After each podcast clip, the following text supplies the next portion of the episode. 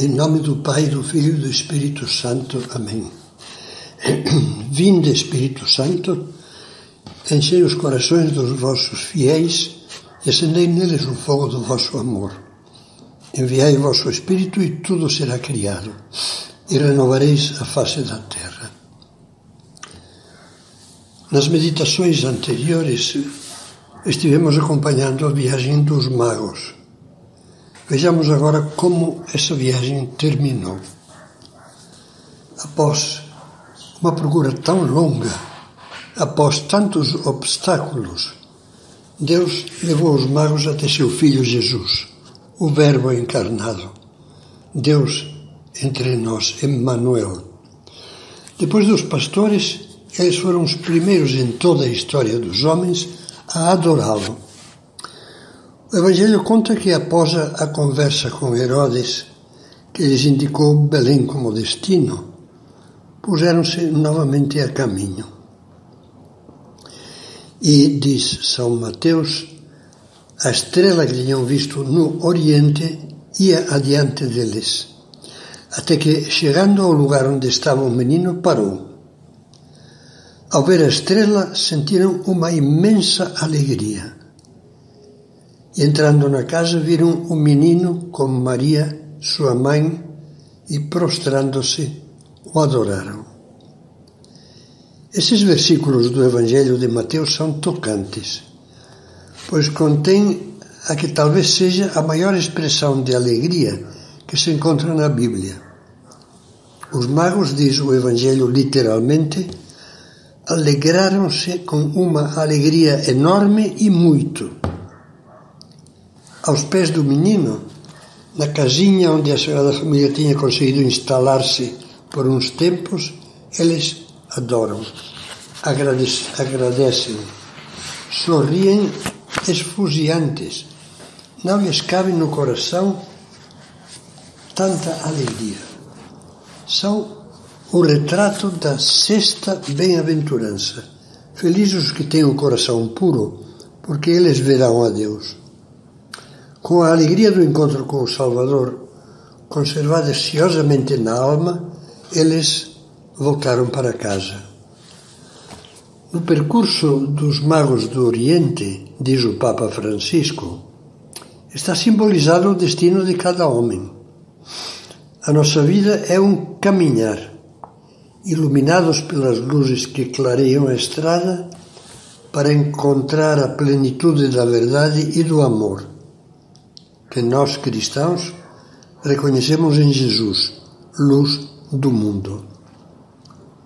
O percurso dos magos fica sendo assim uma inspiração do roteiro que deveria seguir a nossa vida cristã.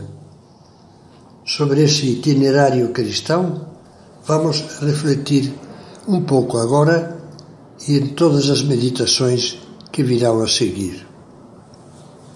Comecemos com uma história que nos vai dar a pauta das meditações próximas.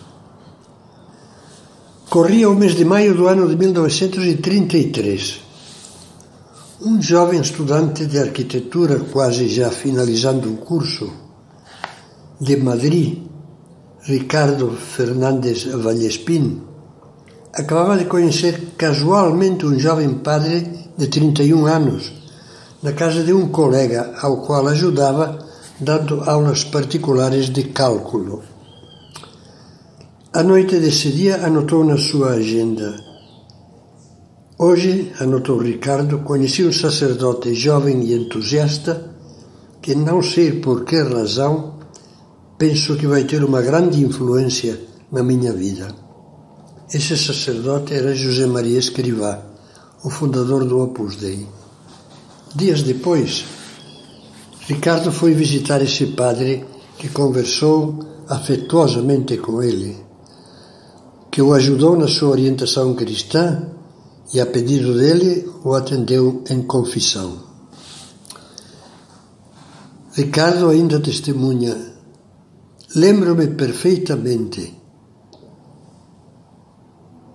de que antes da despedida o padre se levantou, foi a uma estante, tirou um livro que estava usado por ele e escreveu na primeira página como dedicatória esta frase: Madrid, 29 5 33 29 de maio de 1933 São José Maria e que, que dizia, perdão, que procures a Cristo, que encontres a Cristo, que ames a Cristo.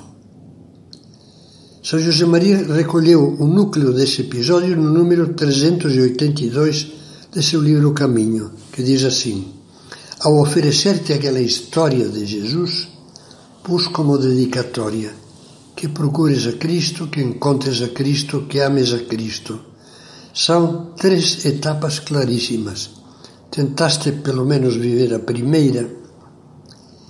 Esses três marcos da vida espiritual aos quais São José Maria acrescentava às vezes que trates a Cristo, deveriam ser vividos por nós como caminho normal de vida cristã.